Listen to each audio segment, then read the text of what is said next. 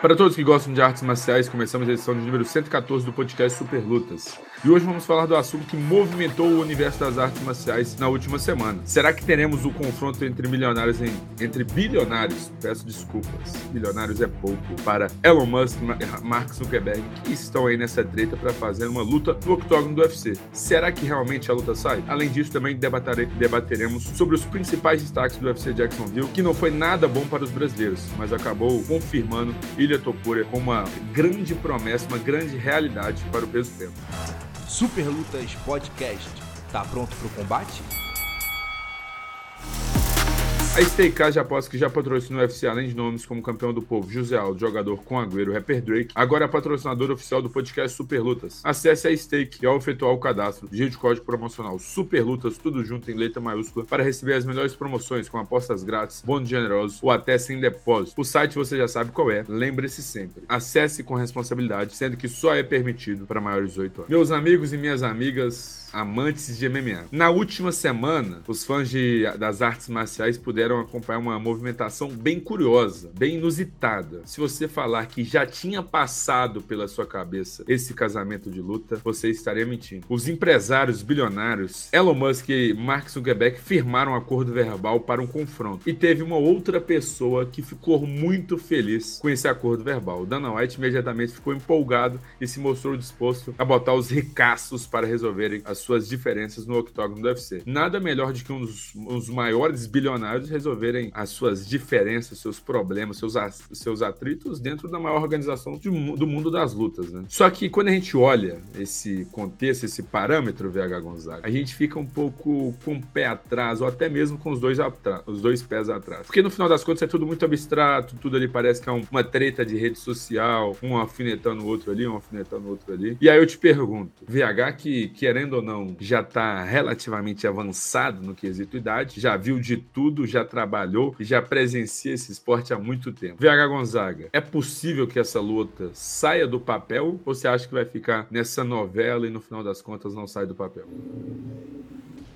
Pois é, Miguel, é eu fico um pouco surpreso como que não tem, eu não vejo tantas pessoas assim, crentes igual eu, de que sim, isso aí tá saindo do papel de fato. Até porque, Miguel, é, envolvendo o UFC, sabendo como funciona mais ou menos a cabeça do Dana White, o grande empresário, o grande promotor que também é, ele sente cheiro de dinheiro de longe, de muito longe. E, e pingou, caiu no colo dele uma oportunidade. Ele estava sentado de cueca na casa dele e vê ali uma troca de, de, de tweets. Deixa eu só passar o contexto aqui rapid, rapidamente. É, o, o Zuckerberg, né, que é o cofundador do Facebook, um dos, do, do, dos responsáveis pelo esse fenômeno das redes sociais, é, é dono da, da, empresa Meta, né? E está criando, do outro lado, o, o, Musk, ele é o proprietário do Twitter. Então, a Meta está criando uma concorrente ali para o Twitter, e no meio disso tudo, teve um. Quem começou a, a história toda foi o Musk, que disse que estaria pronto para um desafio contra o Zuckerberg. Imediatamente, o Zuckerberg, para quem não se lembra também, é muito é um entusiasta da, das artes marciais, inclusive setembro, se eu não estou enganado, ele fechou o UFC Apex, as dependências do UFC lá em Las Vegas, para assistir um evento cativo, né? Só ele, com os amigos, então sem público, já mostra um pouco da quantidade de dinheiro que esse cidadão tem. E já do, da mesma hora ele topou e ali já afirmaram, é, falaram: olha,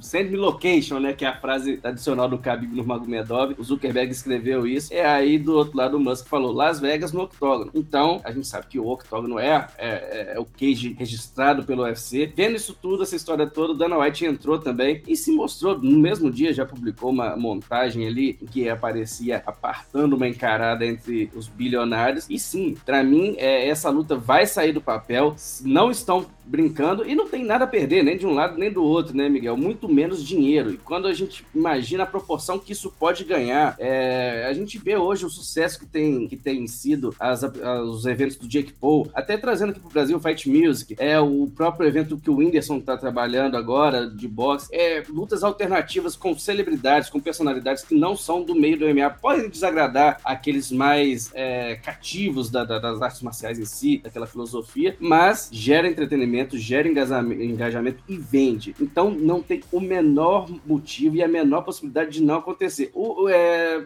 para mim vai acontecer, não acredito que seja em 2023. Isso vai exigir treino, né? Porque querendo ou não é é um esporte perigoso quando você não tá familiarizado, mas para mim não tem a menor possibilidade de não acontecer. Eles jogaram as cartas, Dana White já pegou as cartas, olhou, gostou e para mim vai ser promovido sim. VH Gonzaga, eu fico relativamente bem surpreso, não esperava tanta certeza por sua parte, cara. Eu ainda vou ser bem franco, tô tentando assimilar um pouco, entender, cara, se realmente existe a possibilidade dessa luta sair do papel, mas eu torço muito que saia. Porque é aquele tipo de luta que vai furar bolhas, né? E nessa de furar bolhas acabam convertendo muitas pessoas pro nosso esporte, pro MMA. Então eu fico naquela tensão de, pô, tem que sair do papel porque tem esses benefícios aqui pra, pra gente que não só trabalha, mas que acompanha, né? Como fã, como amante dos esportes de combate. Por um lado, a gente tem o Zuckerberg que já tá um pouco mais acostumado, já tá competindo no jiu-jitsu, já tá até treinando MMA, já postou alguns vídeos ali treinando MMA. Então acho que existe um caminho, como você próprio próprio lembrou, né? Setembro do ano passado, fechou o Apex para poder assistir os, os, eventos com os amigos. Então, é um cara que, querendo ou não, acompanha o esporte. Para mim, a incógnita é o outro lado da moeda, que é o Elon Musk. A gente não tem noção como ele está familiarizado em relação ao MMA, a luta, enfim, se ele é um cara que acompanha. Porque, assim, a gente sabe, os caras têm muito dinheiro, mas muito, muito dinheiro mesmo. Então, se for precisar treinar, se for precisar se preparar, é, não vai, não vai ser problema isso, né? Eles conseguem contratar o melhor de tudo no mundo, montar ali o melhor camp de todos os tempos e se preparar, aprender, enfim. Então, é mais naquela de entender, né?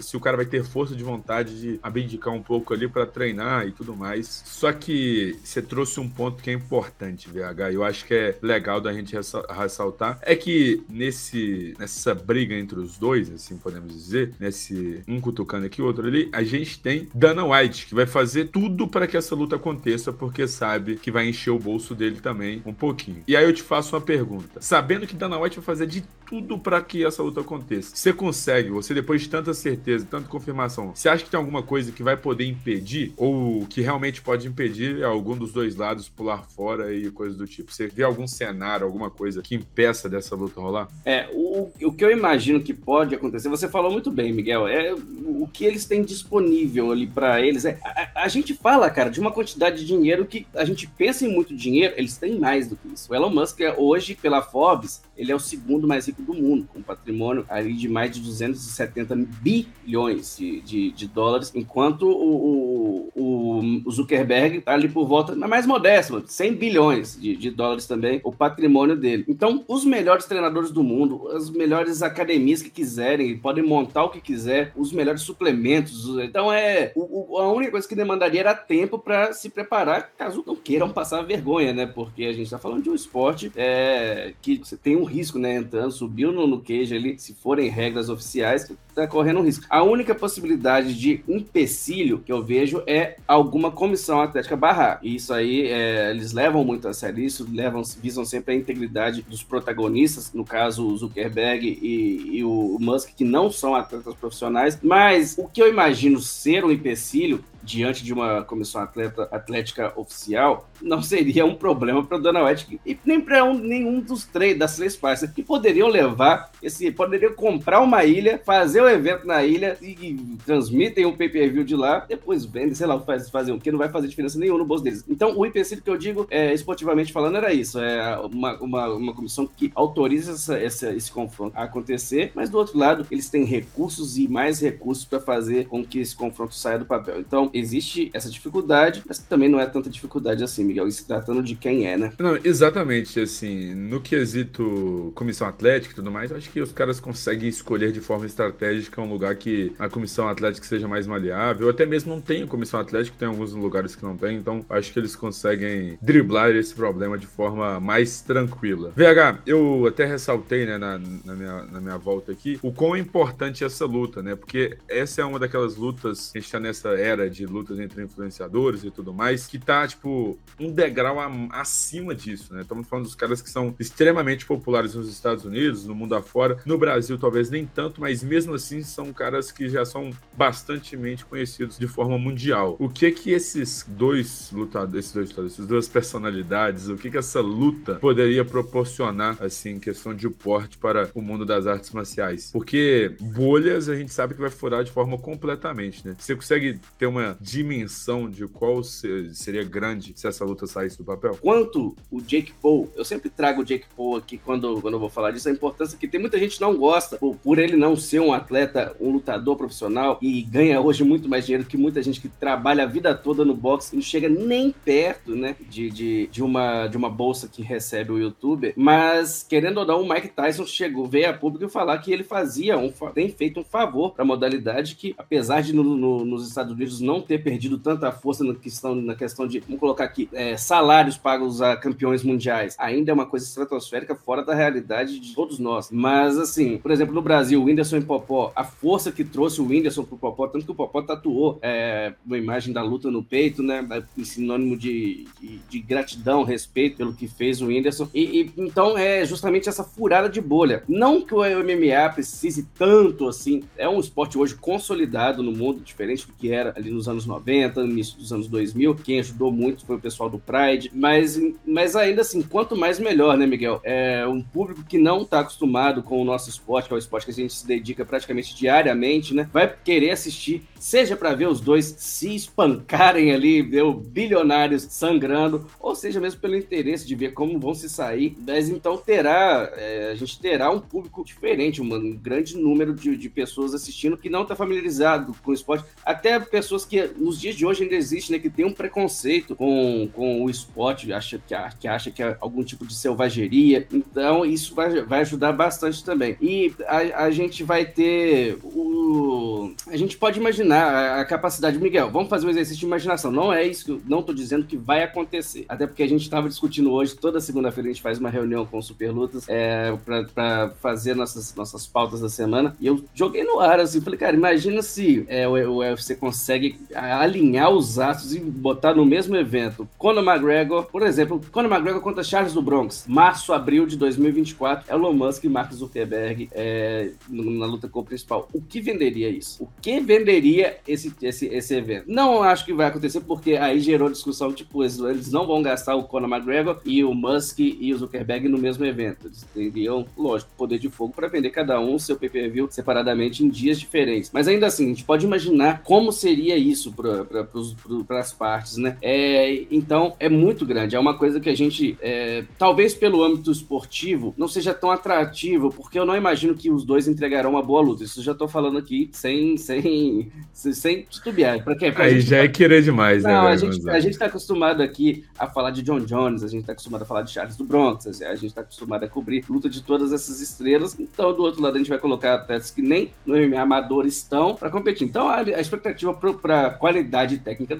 dos dois é baixa. Mas aí, uma coisa é uma coisa, outra coisa é outra coisa. Agora, falar assim, olha, você quer assistir? Cara, eu acho que vou, vou trabalhar, na verdade. Se acontecer, vou estar trabalhando. Mas se não estivesse trabalhando, provavelmente, se não fosse, se não, dependendo do preço do pay-per-view também, é, é, pagaria para ver esse, essa situação acontecendo. Mas o Dana White falou, já previu, já falou que seria a maior luta de todos os tempos, ultrapassando a maior luta de todos os tempos em, em cifras, que é Floyd Mayweather e Conor McGregor em 2017, 2016, 2017. Viar Gonzaga, eu acho que ultrapassaria tranquilamente aí número de pay-per-views, enfim, é uma luta que, cara, até que não é fã de MMA, que não gosta muito, desperta a curiosidade, né? Então a pessoa vai querer ver ali para ver o que, o que, que pode acontecer com Elon Musk e Mark Zuckerberg frente a frente. E nesse momento eu já faço o convite para você que está ouvindo nas plataformas audiovisuais, que é o seguinte: toda segunda-feira, 19h30, eu e Vega Gonzaga estamos ao vivo no YouTube do Superlutos para fazer a gravação. E a enquete do dia foi: Elon Musk Mark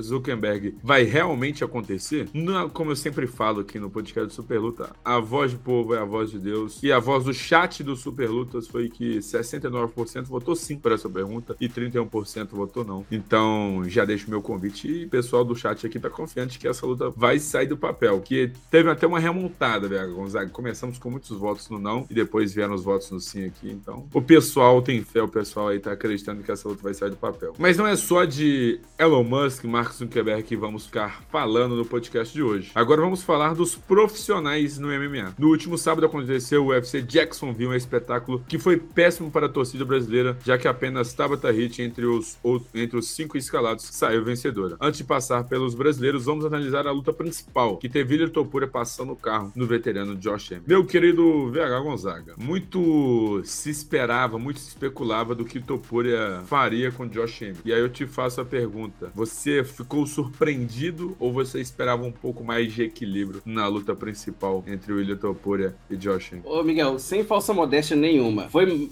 tanto que eu acertei no, no, no, no palpite Super Lutas, eu fui o único que acertou é, o desfecho da luta. Falei, olha, estão subestimando o Josh Emmett na, na, na, na pelo queixo que tem, pela raça que tem. Porque, pelo amor de Deus, o que, o que aguentou de castigo o Josh Emmett em 25 minutos de luta não tá no gibi. Mas, do outro lado, acreditava muito na capacidade que tem o Ilya Topuria. Tinha mostrado, né, na sua trajetória pela, pela UFC até agora, é, um atleta invicto, antes de enfrentar o Emmett, estava invicto em 13 apresentações, agora são 14 vitórias. E um lutador, Miguel, que, o que é impressionante, a base dele é no wrestling. Que boxe bonito apresentou o Ilya Topuria na, na na luta.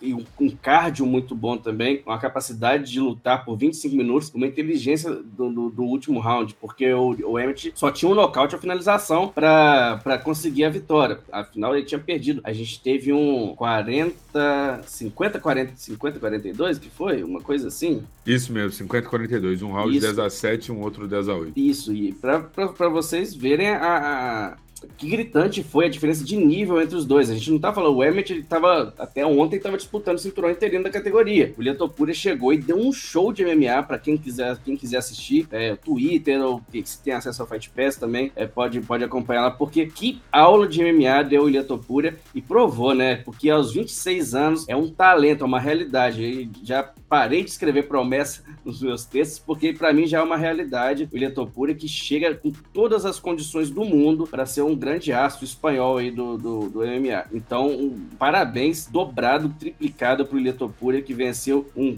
um casca grossa da, da, da, da, organização, uma referência nos últimos anos do peso pena, e venceu com propriedade. Não só entrou no octógono, fez o, o suficiente para passar pelo veterano. Não, ele dominou do início ao fim com, é, com direito a um, uma análise recorde do, do, do, de um dos juízes que marcou 10 a 7, uma vitória do, do, do Topuri. Então, simplesmente impressionante. Exatamente, uma vitória simplesmente espetacular por parte de Elio Topura, que, é muito é muito assustador, cara. Ele é no papel, né? É wrestler e na luta toda foi basicamente boxe a boxe contra o Josh Emmett e dava para perceber a diferença de precisão, de movimentação, tanto na parte ofensiva quanto defensiva do Topura pro Emmett. É, o Josh, Josh Emmett jogava todo o peso do corpo em cada golpe e o Topura conseguia se movimentar, bater, sair, bater, sair e mostrou que é um cara bem tranquilo, assim, não ficava afobado. Em alguns momentos o Josh Emmett dava uma certa balançada. Ele não estava afobando mais para buscar ali o nocaute, que era alguma coisa que ele fazia nas últimas lutas atrás. Então, assim, 26 anos e já tá com uma evolução gigantesca. Então, o que a gente pode pensar nos próximos e próximos anos? Porque existe a possibilidade de ele tá, tá, tá longe do auge ainda, né? Então, assim, o que ainda ele pode evoluir é simplesmente assustador. E a gente fica na curiosidade dos próximos passos de Ilha Topura. Meu querido VH Gonzaga, ele, antes da luta, era o oitavo no ranking. Hoje, hoje não, né? Na manhã de terça-feira, vai assumir possivelmente na quinta posição ali, substituindo o Josh Emmett na, na quinta posição. Dá para pensar em cinturão já na próxima rodada? Ou você pensa que, pô, chegou no top 5 agora, melhor pegar alguém dentro do top 5 para depois pensar em Alexander Volkanovski? Porque, querendo ou não, a categoria naquela parte de cima tá um pouco embolada. Max Holloway vai lutar com o zumbi coreano. Arnold Allen acabou de ser atropelado por Max Holloway numa luta de 5 rounds. A gente tem é, Alexander Volkanovski versus é, aí Pantera no próximo mês, o que, que você consegue olhar aí e ver para o futuro de Ilha Topori dentro da categoria? Pelo que apresentou no UFC Jacksonville, eu já diria que ele está pronto. Disputar e vencer são coisas totalmente diferentes. Disputar o cinturão, muita gente disputou e às vezes pessoas que nem tinham tanta condição de estar ali. A gente já viu acontecer no UFC. Por exemplo, sempre vou falar isso, Jorge Masvidal e o Cameron Usman, para mim, é um dos grandes, vou falar tropeço, porque vendeu legal, né?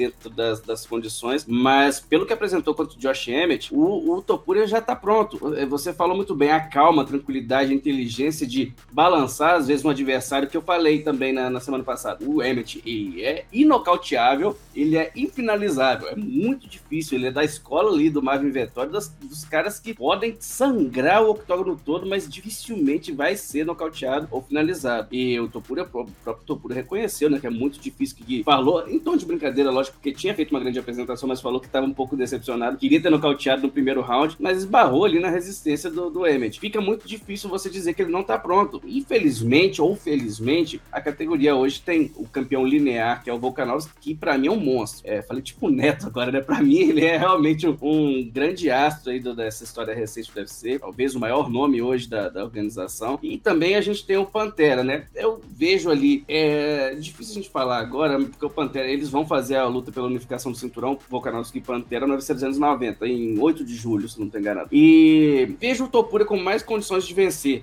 o Pantera, o Yair Rodrigues, se fosse casado. Inclusive, uma luta não disputa de cinturão. Agora, quando a gente fala do Volkanovski, o nível é diferente. Eu, eu vejo o Volkanovski ainda como o melhor da categoria. Vamos lembrar, esse cinturão interino foi criado porque o Volkanovski subiu pro peso leve para disputar o cinturão contra o, o Islam agora volta para sua categoria, né? Não conseguiu conquistar o, o cinturão. E agora volta para sua categoria para a unificação do, do, do título. Então, para mim, já tá pronto. Caso não haja essa possibilidade, o, o timing acho que até funciona, porque ele lutou agora semana passada o, Holloway, o Zumbi, o Holloway, o Volkanovski e o, o Yair Rodrigues vão lutar daqui duas semanas, se eu não estou enganado. É então, até o fim do ano poderia acontecer essa luta entre o Topuria e o vencedor de Max Holloway, eu tô com o Holloway na cabeça, e o vencedor de Alexander Volkanovski e Yair, Yair Rodrigues. É alguma coisa que pode complicar, que eu também não acho que seria um problema, seria uma vitória emblemática do Holloway sobre o zumbi coreano e quererem fazer essa luta Max Holloway e Ilya Topuria, que para mim é uma disputa de cinturão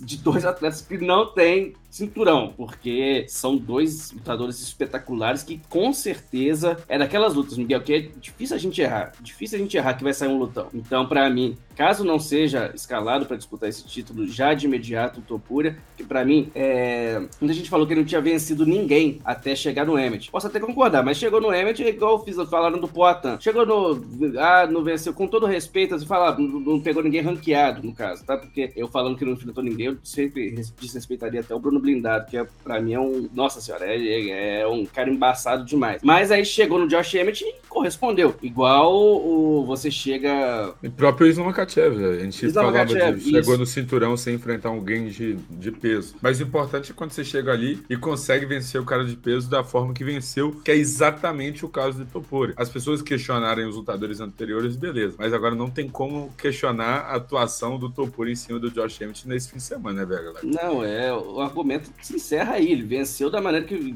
praticamente sem receber a, os ataques do Emmett. Então, para mim, ele tá pronto para disputar o cinturão. Se o UFC quiser dar essa oportunidade para ele, vai acertar, mas não criticaria de forma alguma se fizessem essa luta Max Holloway e, e Topuri, que também seria talvez a luta do ano aí, porque qualidade os dois têm demais e o Max Holloway tem aquela mania, né? Não sendo o Alexander Volkanovski, ele vai vencer. E aí a gente veria mesmo do que é feito o Topuria. Então, para mim, tá pronto pro cinturão. Mas se quiserem fazer uma luta antes, Max Holloway é o cara. Meu querido VH Gonzaga.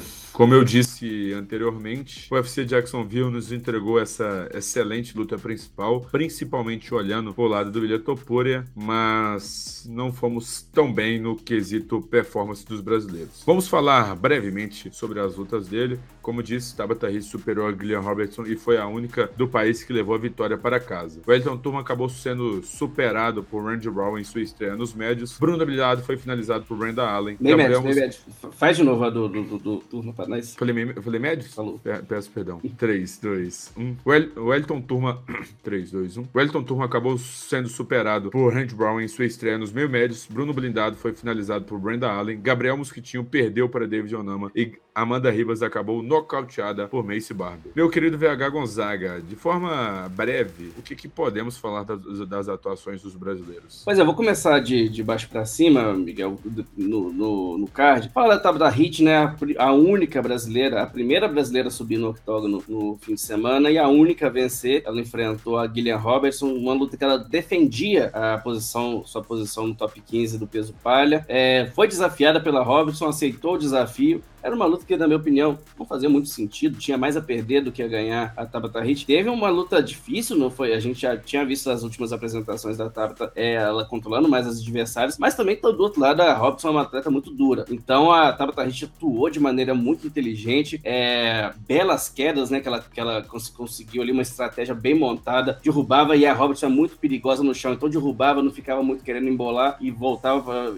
a ficar de pé. É, então a Tabata Hit teve uma atuação, para mim, bastante convincente de novo, mas agora é o único toque que fica pra Tabata Hit. Pra mim falta um pouco da Tabata desafiar mais. Ela fala que não gosta, que deixa pros empresários, tem atletas que são, que adotam essa postura, tudo bem, mas assim, olhar para cima, né? Parar de enfrentar adversário agora que atrás no ranking, ou nem ranqueados, que era, o caso da Robertson, porque eu vejo muito potencial e um futuro bastante legal para Tabata Hit no UFC. Vamos falar agora do Wellington Turma, que fez a sua estreia dos meio médios contra o Range Brown. O Turman, que nas últimas apresentações havia, havia lutado no peso médio, e a trajetória do Turma no UFC acaba não sendo tão boa, né? É, a gente fala que é, é, tem o seu talento, tem por trás ali, amparado pelo Glover Teixeira e companhia, é um garoto muito legal, muito gente boa, muito educado, mas acabou que ainda não conseguiu traduzir no UFC o que pode fazer. Tem o seu talento, tem a qualidade. Diga, Miguel. Eu tenho uma opinião impopular sobre essa luta, cara. Você acha que ele ganhou? Eu revi a luta. É, para mim, assim, é, é, uma das lutas que realmente pode ir para qualquer um dos lados. Mas é que eu, eu, vejo o pessoal com um olhar muito pessimista para a atuação do Elton Doom. Pelo menos é o que eu ouvi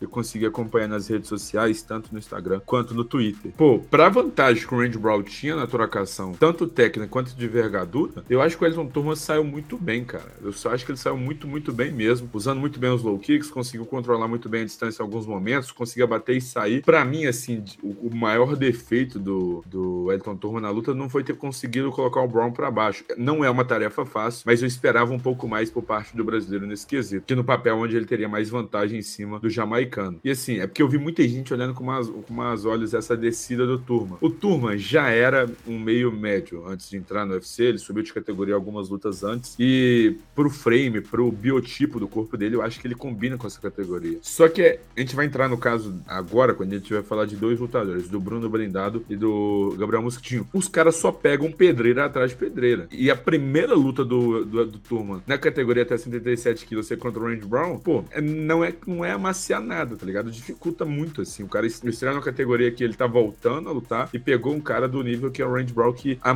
bom, a boas e boas vezes já chegou perto de estar tá ali dentro do top 15, do dentro do top 10, que é um cara muito bom mesmo. Então, assim, eu vejo com outros olhos. É, igual eu falei, melhorou bem na parte da trocação. Eu vi até um pessoal brincando, fazendo a comparação com os low kicks dele, porque lembra ali um pouco o, do Poitin, mas, cara, tipo, é, sei lá, eu acho que o pessoal foi cruel ali na, nas redes sociais, enfim, na repercussão da atuação do Tour. É, e um, um, detalhe que eu acho importante, é igual eu disse, Miguel, no sábado eu cheguei a comentar isso com você na, durante a transmissão. É, uma mudança de categoria é difícil tanto se você sobe quanto se você desce, porque se você sobe é um, um peso diferente de absorção de golpes que você vai ter, os atletas são mais lentos, mas mais fortes. Para descer, você tem que adaptar seu corpo, você tem que se manter em uma dieta, você tem, os adversários não têm tanto aquele punch, mas tem mais velocidade. E, e mas assim, claro, deixo bem claro aqui que eu não estou recebendo os boletos do Wellington Turbo. O atleta, ele não recebe, se ele não for recheado de patrocínios, ele não vai ganhar, ele não vai, não vai ter o seu salário. Você precisa subir no octógono para receber. Mas é, essa questão que você, a gente fala de meio médio, é uma categoria quando a gente pega ali top 10, não vou jogar, eu vou, vou, eu vou até ser mais específico. Você pega o top 10, é uma divisão muito difícil. E quando a gente fala de um atleta, ainda mais sendo brasileiro, que tem a nossa torcida, a gente espera que ele entre na categoria para ser campeão ou para tentar disputar o título. Então, o que, eu, o que eu imaginava é que poderia ter um tempo maior de adaptação. O Turma lutou, se não me engano, setembro do ano passado, setembro, outubro do ano passado. Até esse período aí, então você tem um mês, um mês e pouco de descanso que seja, ainda é pouco. Então você tem uma janela de seis meses de preparação para chegar no, no, no, meio médio, estrear contra um cara tão experiente que é o Randy Brown. Para mim, poderia ter esperado um pouco mais, mas eu, eu entendo. Eu tô, isso aqui é uma coisa que eu falo esportivamente, porque pessoalmente é já uma, uma outra situação que eu não tenho que interferir nisso. O, o, então, mas o que eu falo, é, esportivamente falando, eu acho que poderia ter um, é, um tempo maior ali de, de, de, preparação, porque precisava do resultado positivo, né, Miguel? A gente sabe, a gente bate nessa tecla, porque a situação pro turma em questão de, de cartel ficou é, está negativo, né, no UFC. Tem mais derrotas do que vitórias. Então, uma vitória para ele era fundamental no fim de semana. É, a gente torce para que receba mais uma oportunidade. Não é. Não tá brincando de, de, de lutinha com o Glover lá nos Estados Unidos, mudou para lá para poder melhorar e evoluir. A gente consegue ver a evolução no Elton Turma, então a gente espera ali com é, o prestígio que tem o UFC, o Glover com o UFC, o Poatan com o UFC, é, que, que deem mais uma, mais uma oportunidade para o Elton Turma e que a cada tempo, a cada vez mais vai, vai, vá se, se adaptando à nova categoria. Ah, e outra coisa, a movimentação que ele fez, eu ouvi você falando da, da, da crítica que, que tiveram que, sobre a descida dele, eu acho que ele, a movimentação foi perfeita. Eu, eu na, na, situação dele, orientaria também que descesse para os meio médios, que é a categoria de origem dele. A única coisa que eu falo é que um tempinho maior de, de readaptação, né? Exatamente, Vera Gonzaga. E agora, pelo menos, espero aí que tenhamos mais uma próxima chance, porque, porque não, perdeu pro Randy Brown, né? Então não é um cara qualquer ali da categoria, não é um meia-boca, enfim, não é estreante. Que a gente sabe que o UFC às vezes diminui o nível do adversário para ver se o cara vai conseguir corresponder, né? E, pô, o Randy Brown já esteve perto de entrar no ranking, se não falha a memória, já teve no ranking ali no top 15. Não consigo cravar, mas é um cara que a gente sabe que sempre tá ali como uma das grandes pedreiras da categoria. Além de Wellington Turmas, tivemos a performance de Bruno Blindado, que acabou sendo finalizado pelo Brandon Allen. E aquele ponto, VH Gonzaga, é, o Bruno Blindado ele não consegue perder a essência dele. Ele é um cara nocauteador que gosta de ir para cima e foi o que ele fez. Acertou boas mãos ali no Brandon Allen, que no final das contas está vivendo os melhores momentos da carreira. Melhorou, evoluiu muito bem na trocação e mesmo ali Gurog conseguiu corresponder nos contragolpes em cima do Bruno Blindado, que sofreu um knockdown e aí no chão o Brandon aproveitou ali o momento atordoado, né, podemos dizer, do brasileiro para conseguir a finalização. Vale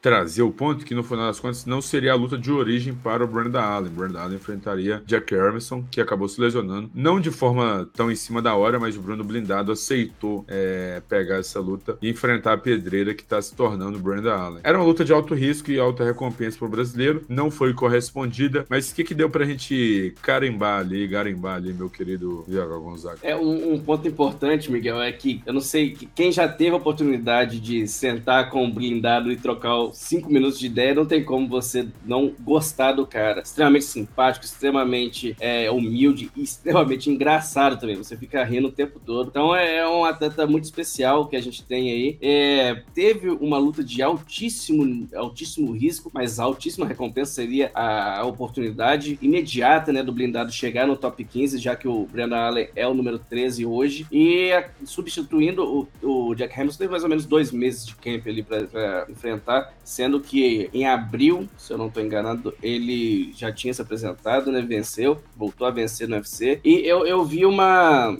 um registro do próprio blindado no Instagram, que ele falou que ele recebeu de um fã, falando: não vi Vanderlei Silva lutar, mas tô, estou vendo Bruno blindado. Cara, é, é, é, justamente, eu não vou aqui comparar o legado de Vanderlei, até porque o Vanderlei já fez essa trajetória linda no MMA, é o meu ídolo no esporte, até e o Bruno blindado ainda tá na ativa, né? Pode conquistar muitas coisas ainda, mas é mais ou menos essa essência chutebox, é o Bruno, o Bruno hoje é, da, é moldado ali pela evolução Thai, que tem o Dida, que é da chutebox, né? Então, o, o, o blindado ele tem essa essência, para você vencê-lo, você tem que desmaiar ele, você tem que apagar ele, tem que anular. E, e é isso. É, é, ele mesmo bate nessa tecla. Ele é. Você quer uma luta movimentada, emocionante, assistam as lutas dele. E é justamente isso. Até o momento em que é, é respondido e é pego num contragolpe do Brandon Allen, balança e acaba finalizado na sequência, a luta foi espetacular. Porque era aquele MMA puro de raiz mesmo de quem gosta. E ele só não venceu essa luta porque é, foram, foram, foi mérito do Brandon Allen, que super, é,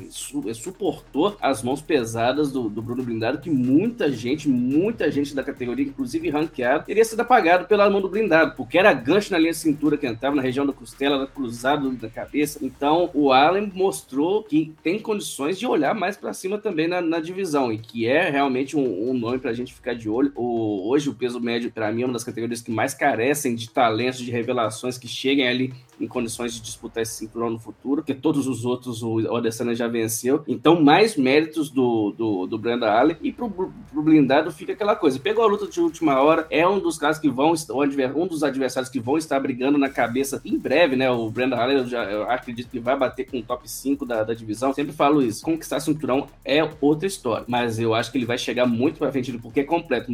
Tem a, o, a base no chão, né? O jiu-jitsu de altíssimo nível e mostrou que trocou de igual para igual com um dos melhores strikers do MMA, não só do UFC, que é o Bruno Blindado, nocauteador nato. Então, para mim, é, fica tristeza pelo Bruno ter perdido a luta, mas como sempre faz, tirando a, a luta contra o, o George Michat, que foi um confronto apático, uma apresentação apática do Bruno, ele próprio reconhece isso. De resto, entregou ótimas lutas em todas as apresentações. Fica aí a, a torcida para que é, tenha a oportunidade de enfrentar um outro atleta que possa aproximá-lo do top 15, mas não é uma derrota que vá assustar quando ligar sinal de alerta pro Bruno, porque eu acho que o Bruno, o UFC precisa de atletas igual o Bruno Blindado. É um atleta espetacular que não entra para fazer gracinha para Sherdog, né, Miguel? Ele, ele entra para dar o, o, espetáculo que todo mundo gosta de ver. Então, fica aí. É, parabéns pro Brandon Allen que vence. Bruno Blindado entregou uma ótima luta, mas acaba superado. E agora vamos para próxima. Gabriel Gonzaga, Gabriel Mosquitinho perdeu para David Onama em uma luta que o brasileiro mostrou mais uma vez que é um lutador muito técnico, muito completo. Só que dessa vez não esperávamos que o assassino silencioso conseguisse acertar um bom contragolpe e apagar o Gabriel Mosquitinho dentro do octógono. Fez até comemoração até mesmo semelhante a de Israel Adesanya contra Alex Poitin. E aí você pega o frame, o frame parece mesmo da forma que os dois lutadores estavam no solo, enfim. Gabriel Mosquitinho a gente percebe que é, uma, é um diamante bruto que ainda precisa ser lapida, é, lapidado. É, no primeiro round, para mim, do Mosquitinho foi sensacional, tanto na trocação quanto na luta agarrada. No segundo, acabou cansando ali na troca de isometria e num pequeno vacilo na trocação deixou a mão de David Onama encaixar. E aquele ponto do Vega Gonzaga mostra que na luta de MMA você não pode ficar disperso, desligar em nenhum instante, nenhum segundo, porque é exatamente isso que seu oponente precisa para virar o combate. Falando sobre, de forma bem rápida aqui, sobre a luta do Mosquitinho, cara, tanto o Vega Gonzaga falou do Bruno Blindado, o Mosquitinho é um cara que, pô, eu tenho uma certa intimidade, então para mim doeu. Eu, foi a luta que eu mais vi depois do, do UFC Jacksonville. De sábado para cá, vou falar pra ser bem sincero, eu vim domingo, sábado eu nem mexi com mais nada depois que o evento acabou.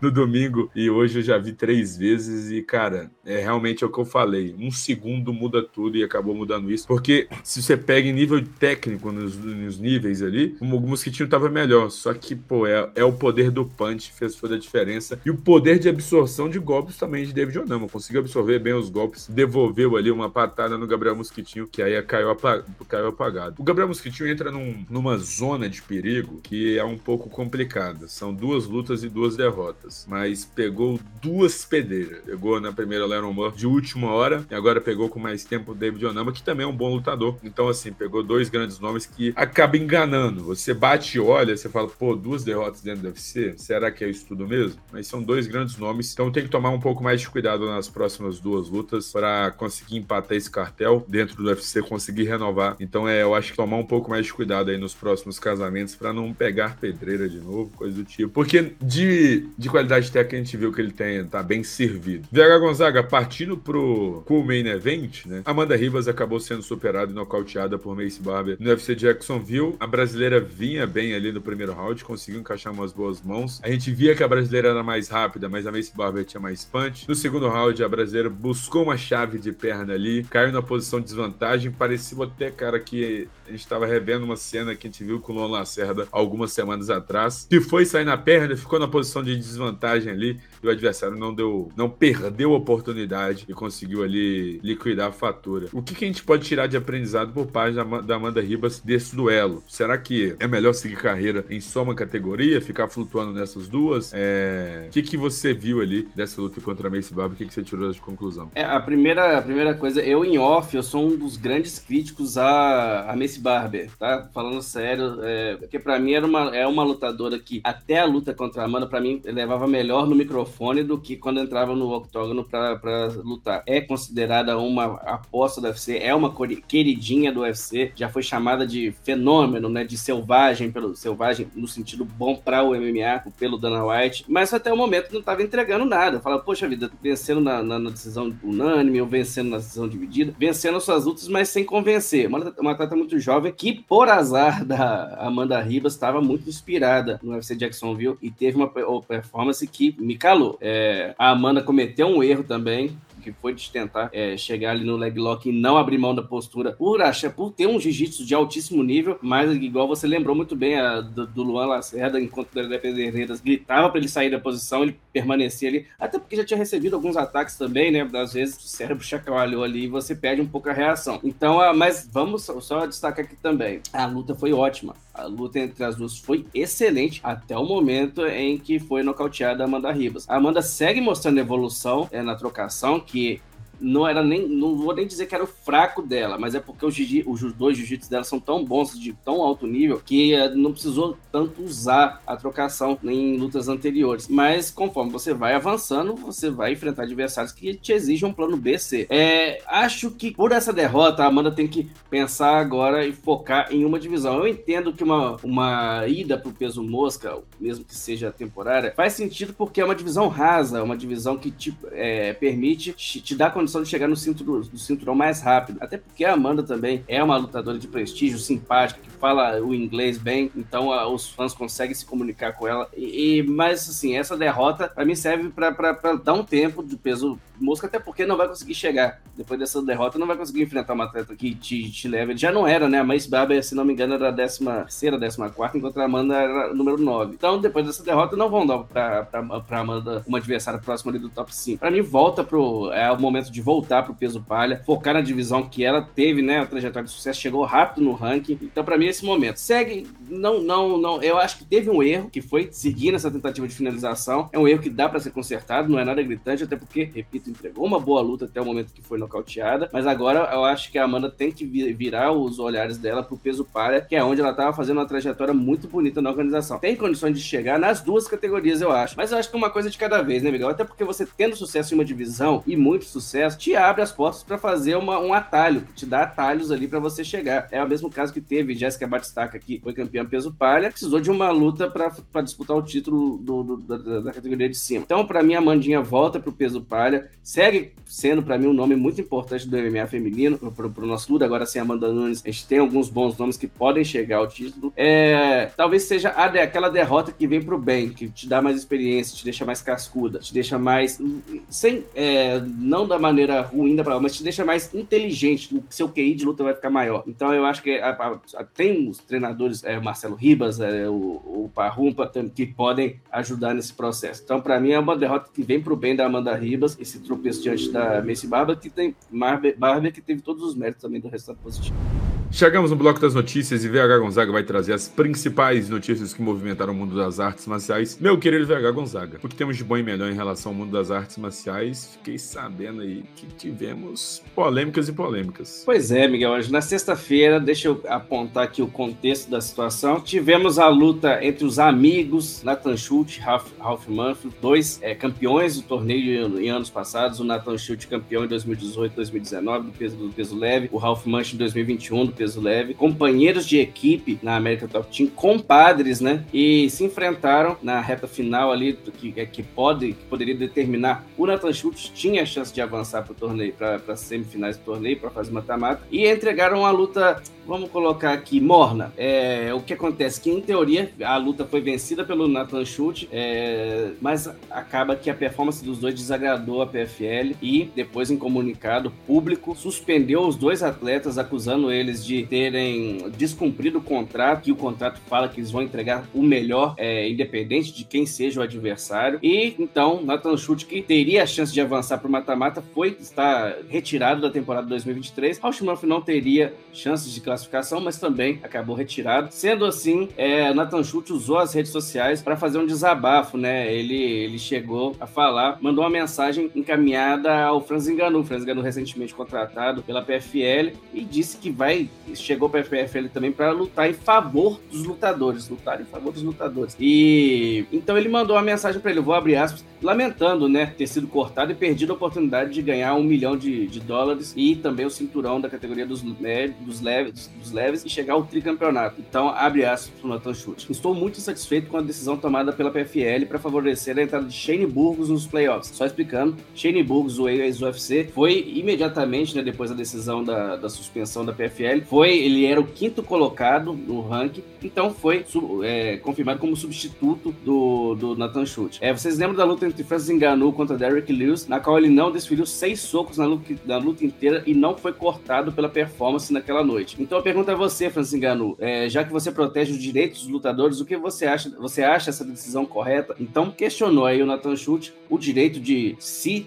manifestar publicamente. E aí que, que entra você, Miguel Ângelo. É, você que também está envolvido nesse universo das artes marciais. Como, o que, que você acha? Não vou dizer da luta em si, mas o que, que você acha da decisão da PFL? Foi uma decisão muito severa, eles acertaram, eles erraram. E o que, que você acha da postura do, do chute, né? Recorrendo ao Francis Ngannou, que de fato chegou na PLFL falando que vai é, lutar pelos direitos dos lutadores. O que, você achou disso tudo? Vamos lá, Vega Gonzaga. Para mim não tem como não falar da luta nesse aspecto. Por quê? Porque é sempre um pouco obscuro como a, é o casamento dessas lutas em relação da PFL. Se é por sorteio, se é realmente eles que escolhem e tudo mais. E aí vai o ponto. Cara, se não é por sorteio, os caras já sabiam previamente que Nathan Schultz e Rauschmann tem uma ligação extra-octógono, extra-treino. Né? É, além dos caras ser da América Top Team, pô, um é padrinho da filha do outro, cara não tem como os caras terem vínculo e entregar um combate à Vera dentro do, do circular, né? Se eu não me engano, do Kenji da PFL. Então, assim, é algo que era já previamente esperado. O, assim, o que, que a PFL esperava dos dois? Que, tipo, em uma posição de ground and pound ali, ou um desferisse cotovelados e cotovelados, um padrinho da filha dele. Então, assim, eu acho que é uma situação muito complicada e eu acho que isso poderia claramente ser resolvido com a PFL não ter casado esse combate. Porque já foi. Esse combate já tinha sido casado há um tempo atrás, só que é porque o, o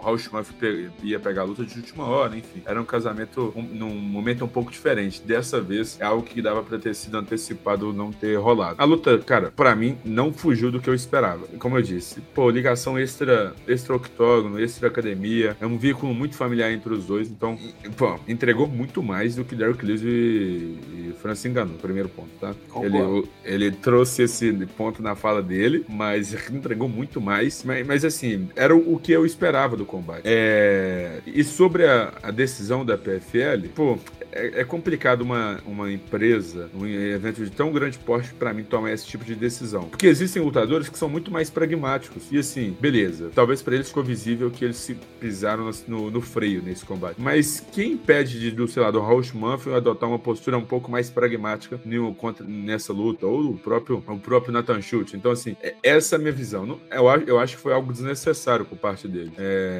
por exemplo, se, por exemplo, se passasse os dois, é, sei lá, uma, uma, uma visão em que o Raul Schmanf já tinha passado o Nathan Schultz com a vitória passasse também, aí eles acharem que, pô, um cedeu pontos pro outro passar ou alguma coisa do tipo, aí até entenderia, mas nessa, um, o Raul tava, perdeu a chance de ir no, pra semifinal de buscar o mais um milhão. Então, cara, eu não, não, concordo com a decisão em si da PFL. Meu ponto é o seguinte, Vega Gonzaga, agora que a gente vai ver que o Francis enganou se ele é de verdade ou não é de verdade. Por quê? Porque o cara entra com, não, eu quero uma cadeira na, na mesa dos diretores da PFL para conseguir ajudar os lutadores, que eu vim em prol dos lutadores, no meu negócio não é só mais ganhar dinheiro, quer ajudar a comunidade do MMA. Se ele deixar isso passar em branco, aí ele arregou. Porque, pô, cara, ah, se você tá para defender os lutadores e deixa a organização fazer isso, pelo menos na minha visão, você já não tá sendo um cara tão de palavra assim. Ainda mais que o Nathan Schultz usou uma luta dele como comparação, né? Então, assim, é, já é uma cutucada a mais. Então, acho que tá de, pra mim tá até demorando o Francis enganou falar alguma coisa do tipo e tudo mais. E, pô, coisa assim,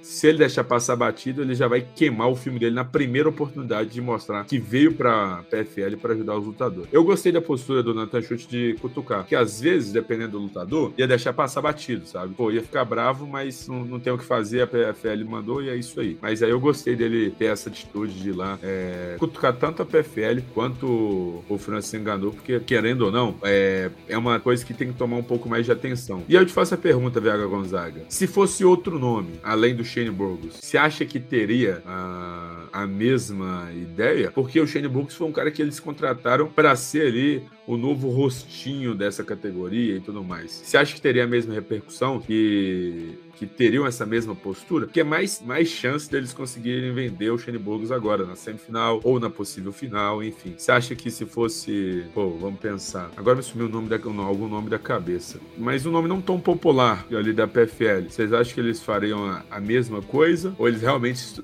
puniram ali o, o, Raul Schumann e o Nathan Schultz por causa da luta em si. Não, e só pra gente apontar aqui a situação, o Shane Burgos não saiu do UFC por falta de capacidade. O Shane Burgos foi retirado pela PFL. A PFL comprou o Shane Burgos do UFC e, inclusive, o Dana White foi publicamente falando que lamentou a saída do Shane Burgos, que era um, um lutador, é um lutador bastante agressivo, vende bastante bem suas lutas. Então, Miguel, acho que você me perguntou e eh, já, já, já sabendo a minha resposta. É, essa, essa pareceu muito uma manobra que teve a PFL, porque o Shane Burgos de fato não estaria no mata-mata da, da, da, organização. Eles pegaram essa situação, a luta foi ruim, de fato, não vamos tirar isso, né? A luta foi de fato ruim e aproveitaram essa oportunidade, aproveitaram o contexto, criaram toda essa história para e, e, colocaram o Shane, o Shane Burgos na, na, Não falo que foi por isso, tá? Que, que, que ah, foi tudo um, um esquema montado. Não, as, as coisas caminharam é, de modo que a PFL viu nisso uma oportunidade de vender uma das suas principais aquisições, se não, se não a maior, tirando o Franzingador na temporada 2023, e, e, e,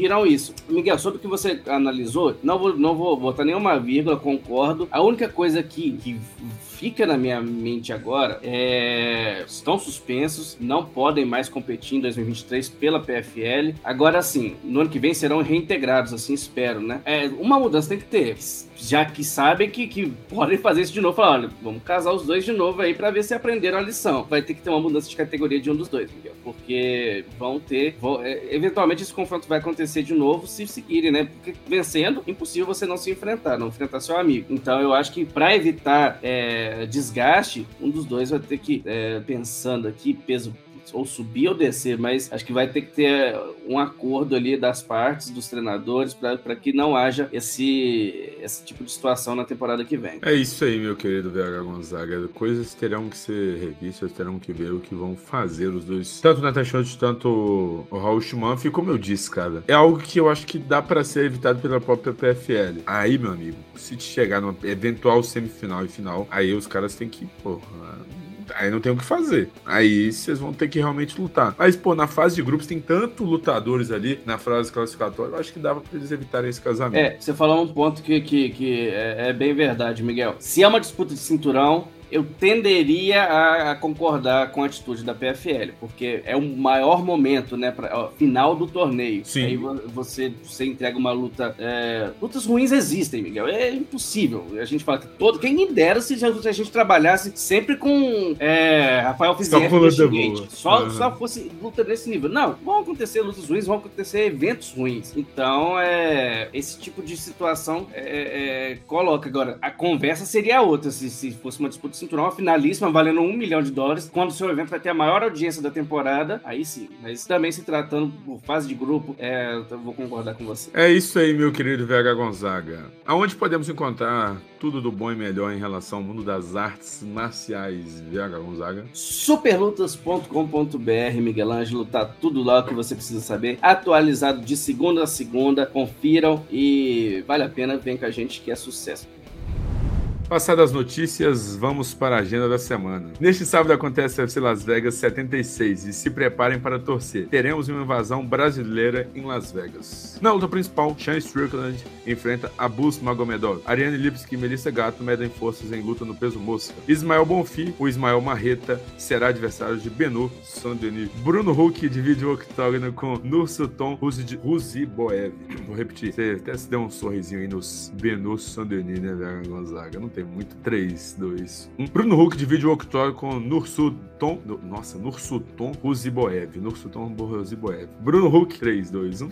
Bruno Huck divide o octógono com Nursuton Ruziboev. Carol Rosa enfrenta Yana Santos, a senhora Marreta. João Anderson Tubarão é o oponente de Wes Wilson. E Elvis Brenner, da Shootbox, divide o octógono com Guran Kutatelades. Esse foi mais um podcast Super Lutas, edição de número 114. Teve na presença do podcast Super Lutas 114 Miguel Ângelo e VH Gonçalves. Gonzaga, mas foi editado pelo mago das edições audiovisuais e marombeiro Igor Lessa. Aguardo vocês no próximo episódio.